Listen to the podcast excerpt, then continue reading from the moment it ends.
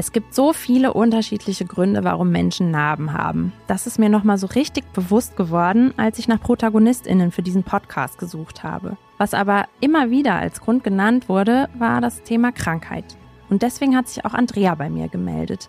In ihrem Fall für ihre Narben verantwortlich Brustkrebs oder genauer gesagt die Brustkrebsoperation, der sie sich deswegen unterzogen hat. Und wieso Andreas Narben in ihr mittlerweile unterschiedliche Gefühle auslösen und inwiefern die Krankheit vielleicht noch mehr Narben bei ihr verursacht hat als nur die körperlichen, darüber spricht sie mit mir in dieser Folge. Scar Stories. Deine Narbe, deine Geschichte. Etwa 71.000 Frauen erkranken jedes Jahr an Brustkrebs. Damit ist Brustkrebs die mit Abstand häufigste Krebserkrankung bei Frauen. Und mit diesen harten Fakten begrüße ich Ines Smolinski euch zur ersten Folge von Scar Stories. Mir war das persönlich gar nicht bewusst, dass das so viele Frauen betrifft. Und das, obwohl ich selber drei Menschen kenne, die Brustkrebs haben oder gehabt haben. Dazu gehört meine Oma, eine sehr gute Freundin von mir, die die Diagnose schon mit Anfang 30 bekommen hat und Andrea, die heute bei mir im Studio ist. Andrea, du hast zwei Narben aufgrund deiner Brustkrebsoperation. Könntest du die mir und den HörerInnen zu Hause vielleicht einmal beschreiben, weil die sind ja an der Stelle, die sieht man jetzt nicht sofort. Die große Tumornarbe ist direkt ähm, oberhalb der Brustwarze auf 10 Uhr und ist sechs Zentimeter groß. Die zweite ist in der Achselhöhle, wo der Lymphknoten, der Wäsch der Lymphknoten entfernt wurde.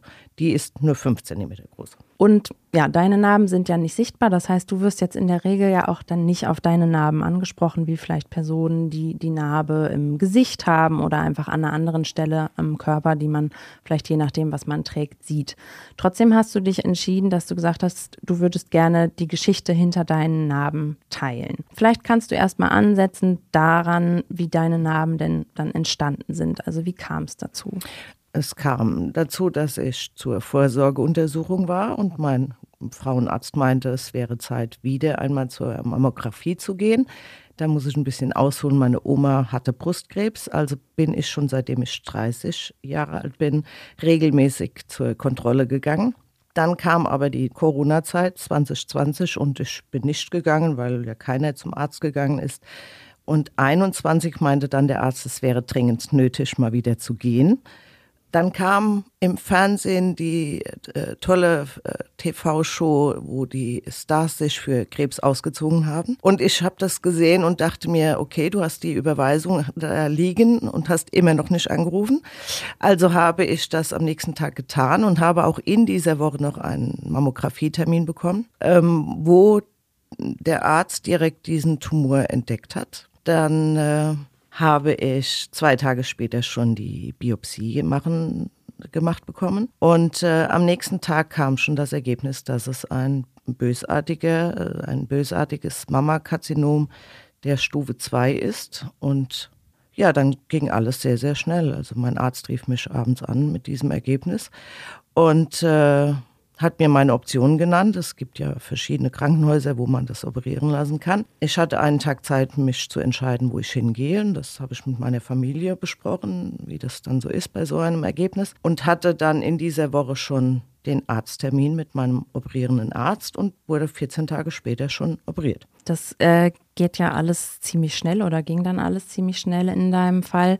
Hast du denn vor dem Mammografietermin irgendwie ein Gefühl gehabt, dass da was ist? Hast du selber was ertastet? Also man merkt ja manchmal selber, irgendwas ist da vielleicht ein Knoten oder so, oder ist dir da selber gar nichts aufgefallen? Und tatsächlich ist mir selber gar nichts aufgefallen. Das hätte auch an dieser Stelle gar nicht auffallen können, weil es so tief in der Brust drin war, dass man es selbst hätte erst erfüllen können, wenn er wahnsinnig groß gewesen wäre. Mhm.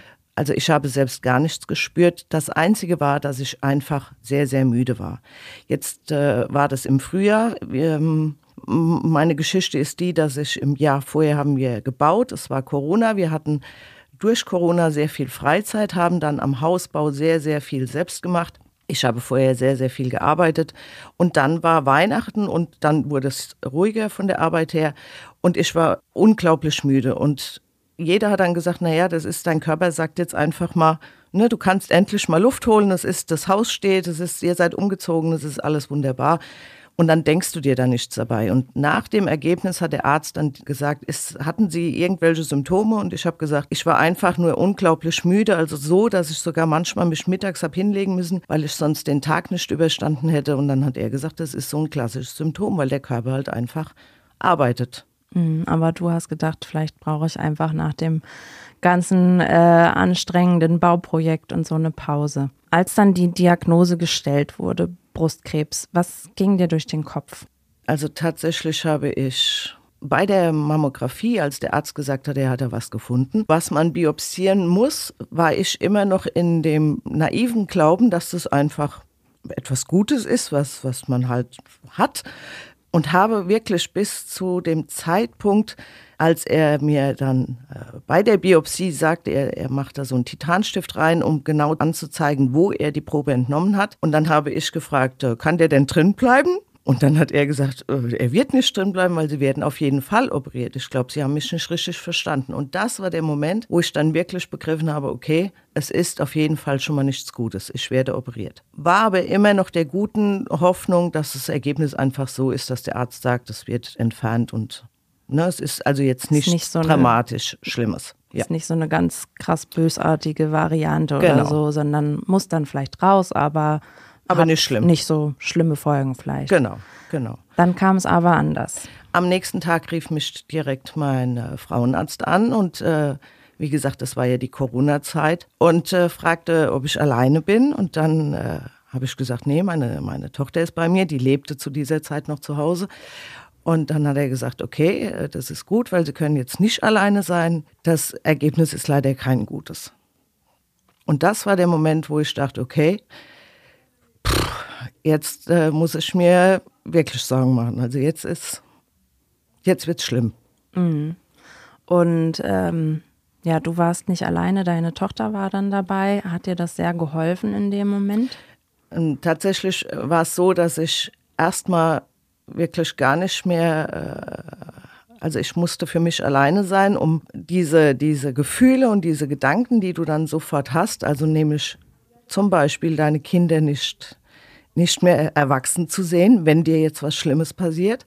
Aber dann habe ich direkt nach zwei Stunden meinen Sohn angerufen, der nicht mehr zu Hause wohnt. Der ist dann direkt gekommen und dann habe ich mit meinen Kindern darüber gesprochen und ja, dann war das Fakt und wir sind eine, eine Kämpferfamilie und haben gesagt, also was auch immer da jetzt kommt, wir schaffen das.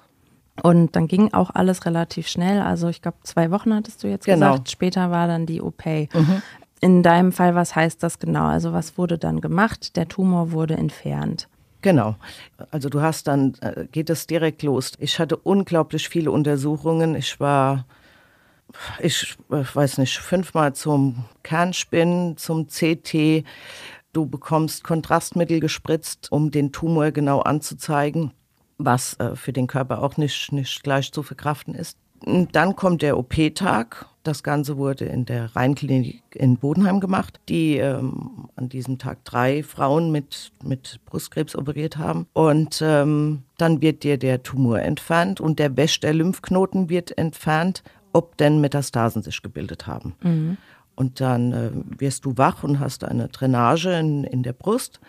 Und ähm, ja, der Arm ist, äh, äh hat unglaublich wehgetan. Äh, ich hatte äh, wahnsinnige Schmerzen und mir war unglaublich übel von der OP. Mhm. Und es ist ja so, also ähm, diagnostiziert wurde das ganze Jahr 2021. Genau. Das ist ja jetzt gute zwei Jahre her, sag mhm. ich mal. Ähm, soweit ich richtig informiert bin, ist es ja auch so, dass man als Krebspatient eigentlich erst nach fünf Jahren als geheilt gilt. Genau. Das heißt, jetzt hast du die Narben von dieser Brust-OP, die dich ja irgendwie daran erinnern, dass da mal was war. Wenn du jetzt deine Narben betrachtest, was geht dann in deinem Kopf vor? Was lösen die in dir aus? Welche Gefühle? Mm, gemischte Gefühle tatsächlich. Meistens ist es mittlerweile so, dass ich sage, ich, ich bin froh, dass es so früh entdeckt wurde und ich bin froh, dass ich äh, das Ganze gut überstanden habe. Es geht mir gut heute. Ich bin nicht geheilt. Das ist auch diese, dieses, in fünf Jahren heißt es, man, man ist geheilt. Das ist so unter uns Krebspatienten manchmal so eine Sache, weil wir sagen, also man hat echt viel durchgemacht und der Körper hat da ja auch äh, schwer dran gearbeitet und äh, es gibt Frauen äh, mit, mit meiner Diagnose, die zwar geheilt sind, aber immer noch ganz, ganz schwere Probleme damit haben. Also es ist so, dass ich äh, für fünf Jahre Tabletten nehmen muss. Ähm, ich hatte einen Hormonrezeptor positiven Tumor, also muss ich äh, dementsprechende Tabletten täglich nehmen. Kurzfrage dazu, also Hormonrezeptor positiv, was heißt das dann? Ähm, das bedeutet, so einfach gesagt. Das bedeutet, dass der Tumor sich von den Hormonen ernährt. Mhm. Also werden die Hormone aus dem Körper entzogen, dass nicht wieder ein, ein Tumor sich durch Hormone ernähren kann. Okay. Aber diese Nebenwirkungen von diesen Tabletten sind, können sehr, sehr heftig sein. Also Gelenkschmerzen ganz, ganz heftig, manchmal wirklich sehr, sehr schlimm. Ich habe Gewicht zugenommen, was äh, äh, verrückt, also verrückt im Sinne ist, dass man, dass man sich anstrengen kann, wie man möchte, aber es passiert einfach nichts, man nimmt es nicht mehr ab. Ähm, aber es gibt natürlich viel, viel Schlimmeres. Und ähm, ja, man, man ist nach fünf Jahren, soll, ist, wird man als, als geheilt entlassen, nenne ich das Ganze, aber Trotzdem ist es im Kopf immer noch. Es ist da, immer da. Und wenn ich meine Narben sehe, ist es jeden Morgen äh, so, dass ich wie gesagt, froh bin, dass ich, äh, dass, dass das so früh entdeckt wurde und dass ich das Ganze so, so gut überstanden habe. Aber auch immer wieder ein Mahnmal an mich zu denken, mir gut zu tun. Also das war äh, halt ganz klar mit der Diagnose für mich äh, äh, kam sofort der Gedanke, du hast dein ganzes Leben gearbeitet und immer alles Schöne so nach hinten geschoben und dann hast du diese Diagnose und weißt nicht, wie viel Zeit dir jetzt noch bleibt? Genau, da steige ich mal ein.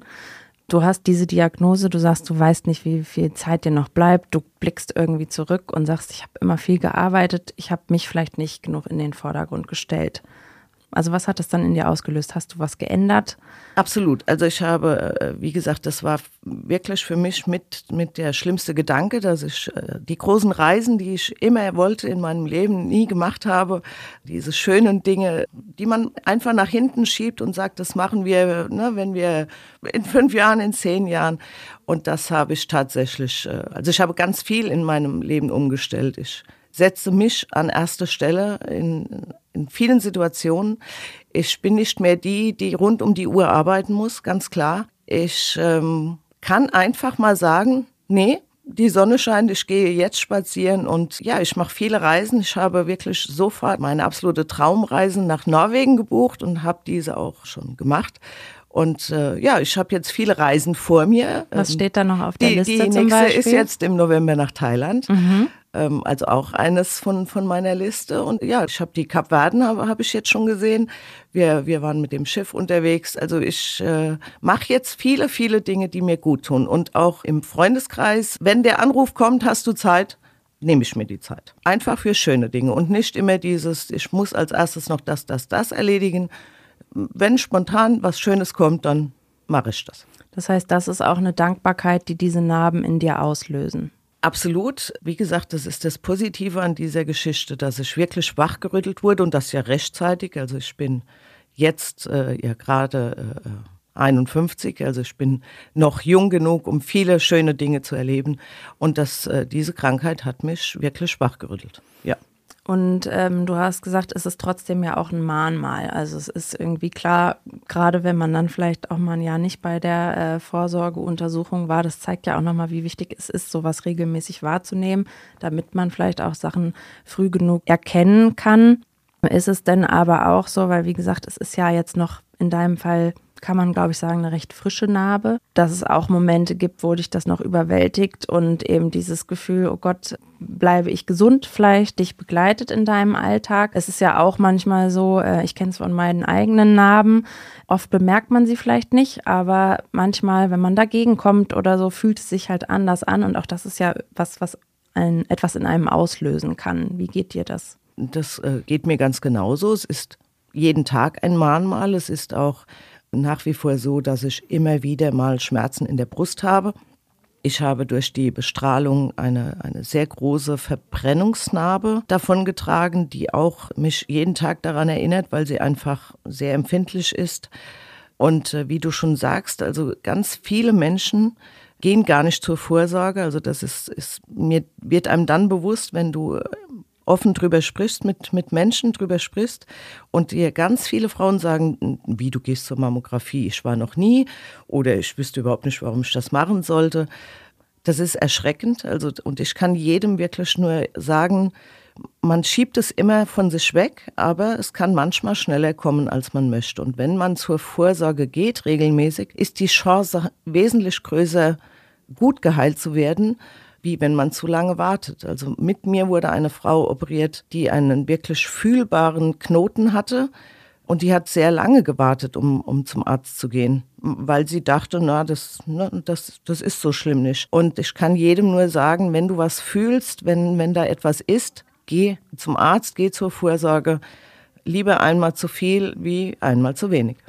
Kurzer Einschub noch einmal von mir, was das Thema Früherkennung angeht. Andreas Fall hat ja nochmal gezeigt, wie wichtig es ist, solche Untersuchungen wahrzunehmen. Und dafür ist es vielleicht auch wichtig zu wissen, die Kosten werden von der gesetzlichen Krankenkasse übernommen. Wie oft und wie die Brüste zum Beispiel untersucht werden, das ist allerdings abhängig vom Alter der Frauen. Wenn ihr also zwischen 30 und 49 seid oder älter als 69, dann werden eure Brüste jährlich einmal vom Frauenarzt abgetastet. Und Frauen, die sogar noch älter sind, also im Alter zwischen 50 und 69, gibt es zusätzlich zu dieser jährlichen Tastuntersuchung auch noch alle zwei Jahre eine Einladung zum Mammographie-Screening. Es ist ja auch so, dass eben die Narbe, die siehst du, die sehen aber auch andere Menschen. Also ich meine, du bist jetzt ein Mensch, der Krebs gehabt hat. Das macht ja auch was manchmal mit dem Umfeld. Du hast schon gesagt, deine Tochter war damals dabei, als du dann den Anruf, die wirkliche Diagnose nochmal bekommen hast. Wie sind die denn dann damit umgegangen? Also hast du das Gefühl, die konnten das dann auch ganz gut wegstecken oder hat das vielleicht auch Narben bei deiner Familie hinterlassen? Ganz klar hat das, hat das Narben äh, bei der Familie hinterlassen. Es ist so, dass meine Kinder und ich ein, ein sehr inniges Verhältnis haben. Meine Tochter hat ihr Studium unterbrochen, weil das, ähm, wie gesagt, das war die Corona-Zeit. Mein Ergebnis war ein äh, grenzwertiges Ergebnis. Also mein Tumorwert nach der OP war dann 22. In Deutschland ähm, empfiehlt man eine Chemotherapie ab dem Tumorwert 20. Mein Arzt war dann der Meinung, wenn wir jetzt den, ein anderes Stück gehabt hätten, wäre es vielleicht 19 gewesen und wir würden nicht über eine Chemotherapie sprechen. Also habe ich einen Oncotype-Test gemacht bekommen. Das ist, ist, äh, wird in Amerika gemacht. Da Corona war, ähm, es sollte vier Wochen dauern und es hat am Ende aber acht Wochen gedauert, bis das Ergebnis kam. Und so lange wusste ich ja nicht, muss ich Chemotherapie machen oder nicht. Und mit meinem Befund hätte meine Tochter mit ihrer Bachelorarbeit anfangen sollen. Und dann haben wir äh, gemeinsam beschlossen, dass sie ihr Studium unterbricht, um einfach da zu sein, wenn ich jetzt Chemo machen muss, wie auch immer das Ganze weitergeht, dass jemand da ist, der sich um mich kümmert. Inwiefern hat es eure Beziehung vielleicht nochmal verändert? Sie war schon immer sehr innig. Sie ist heute noch viel, viel inniger. Meine Kinder sind beide auch wirklich heute noch so, dass sie immer wieder zu mir kommen und wir haben so, ne, also in der Familie hast du dann so einen Blick, wo, wo der andere genau sieht, was, ne, also die Mama kann zwar sagen, es geht ihr gut, aber man sieht, es geht ihr gerade nicht gut. Und sie sind da beide sehr bedacht drauf, dass es mir gut geht. Kannst du denn den beiden sagen, wenn es dir nicht gut geht oder fällt dir das eher schwer? In der Erkrankung, also in der Akutphase, habe ich schon sehr häufig versucht, äh, die Starke zu sein, die ne, die Familie damit einfach nicht belastet. Und dann gibt's aber, wie gesagt, oder gab es Situationen, da kannst du gar nicht, dann brichst du zusammen. Also das ist, äh, wie gesagt, dieser Oncotype-Test, der aussagt, ob ich Chemo brauche oder nicht. Ähm, ich hatte dann den Termin und der wurde mir immer einen Tag vorher abgesagt für das Ergebnis. Und beim ersten Mal dachte ich noch okay und beim zweiten Mal wieder absagen, wir müssen wieder warten. Da kannst du das auch noch wegstecken. Aber dann war ich wirklich mit den Nerven völligst am Ende, weil meine ganzen, ich nenne es jetzt Freundinnen, die wir uns äh, kennengelernt haben mit dieser Erkrankung, haben alle schon gestartet mit der Chemotherapie und ich nicht. Und ich dachte dann immer, das, also ne, ich hänge ja dann hinten dran. Und diese Zeit hat unglaublich an uns gezehrt, also an der ganzen Familie gezehrt. Also mhm. auch mein, mein Lebensgefährte äh, hat man bangt ja einfach. Man weiß ja auch nicht, wie geht das Ganze jetzt weiter. Chemo bedeutet nun mal auch nochmal eine ganz, ganz andere Nummer dieser Erkrankung. Ja, da sind die Verletzungen ja gewissermaßen, aus denen dann letztendlich die Narben dann ja irgendwie vielleicht auch bleiben, nochmal deutlich sichtbarer. Ne? Das kann man dann nicht Absolut. verstecken. Ähm, Genau. Je nachdem, welche Nebenwirkungen man bekommt. Genau. Dann ist es ja auch fürs, fürs komplette Umfeld sichtbar. Ne? Also bei mir war es dann so, dass nach acht Wochen endlich das Ergebnis kam, dass ich keine Chemo brauche und äh, in Anführungszeichen nur Bestrahlung, wobei auch diese Bestrahlung wirklich sehr, sehr heftig ist. Aber das sieht halt das Umfeld einfach nicht. Ne? Also du siehst nach außen, siehst du gut aus. Also die Leute erkennen das nicht, wie wenn du jetzt eine, eine Chemotherapie machst zum Beispiel. Aber für das komplette Umfeld war es auch immer so, dass wenn ich angesprochen habe, ich habe Brustkrebs, die Reaktionen meistens so waren, dass die Leute gar nicht wissen, wie sie damit umgehen sollen. Hat dich das dann in dem Moment verletzt? Sehr häufig. Am Anfang steckt man das noch locker weg. Und dann kommt aber irgendwann die Zeit, wo du dir denkst, okay, was ist so schwierig daran, einfach mal zu sagen, verdammt, dich hat das getroffen, lass uns drüber reden. Also das, äh, das verletzt schon sehr. Auch manche Freundschaften sind in die Brüche gegangen, weil die Menschen einfach nicht wissen, wie sie damit umgehen sollen. Und du aber für dich gemerkt hast, dass dir das schon wichtig ist, dass man da einen gemeinsamen Weg findet? Definitiv. Ich, ich glaube auch nicht, dass das etwas ist, was man verheimlichen sollte oder dass man da nicht offen drüber sprechen kann, sollte. Ähm, Wenn jemand einen Arm gebrochen hat, äh, sagt jeder sofort, ach, was ist dir denn passiert? Ne? Aber wenn du, wenn du so eine Erkrankung hast, geht jeder auf Abstand und, oh, ich weiß nicht, spreche ich sie an, spreche ich sie nicht an. Und die wenigsten haben den Mut, einfach zu sagen, ich weiß nicht, was ich sagen kann oder wie ich mich verhalten soll. Sag mir einfach, was, was ist dir das Liebste oder wie soll ich jetzt am besten mit dir umgehen? Das heißt, ja, was glaube ich in dem Gespräch zwischen uns jetzt deutlich wird, ist, du hast einmal natürlich die körperlichen Narben aufgrund der OP, die dich an vieles erinnern, die sehr unterschiedliche Gefühle auslösen in dir. Ich höre da aber auch viel Dankbarkeit raus, was ich sehr schön finde, weil ja, dankbar fürs Leben zu sein, dankbar dafür, dass einem vielleicht bewusst wird, ich muss Sachen ändern, ich muss was für mich tun, mich in den Vordergrund stellen und mein Leben leben, weil dafür ist es, äh, wie du ja auch so schön gesagt hast, definitiv nicht zu spät. Du bist noch jung genug. Und ähm, ja, ich glaube, ganz wichtig, was du auch gesagt hast, man muss sich um sich kümmern.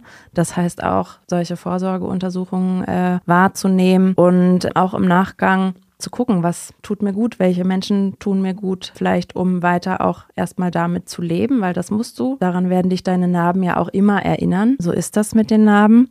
Vielleicht eine letzte Frage an dich. Wenn du jetzt anderen Betroffenen, die eben eine ähnliche Narbe haben wie du, etwas raten müsstest, wie sie vielleicht gut damit umgehen können, was dir geholfen hat, was wäre das? Ich glaube, da muss jeder für sich seinen, seinen Weg finden, aber ich glaube, man, man muss sie so nehmen, wie, wie sie ist. Sie ist da und man muss versuchen, das, das Beste oder das Positive da, darin zu suchen und, und auch zu finden.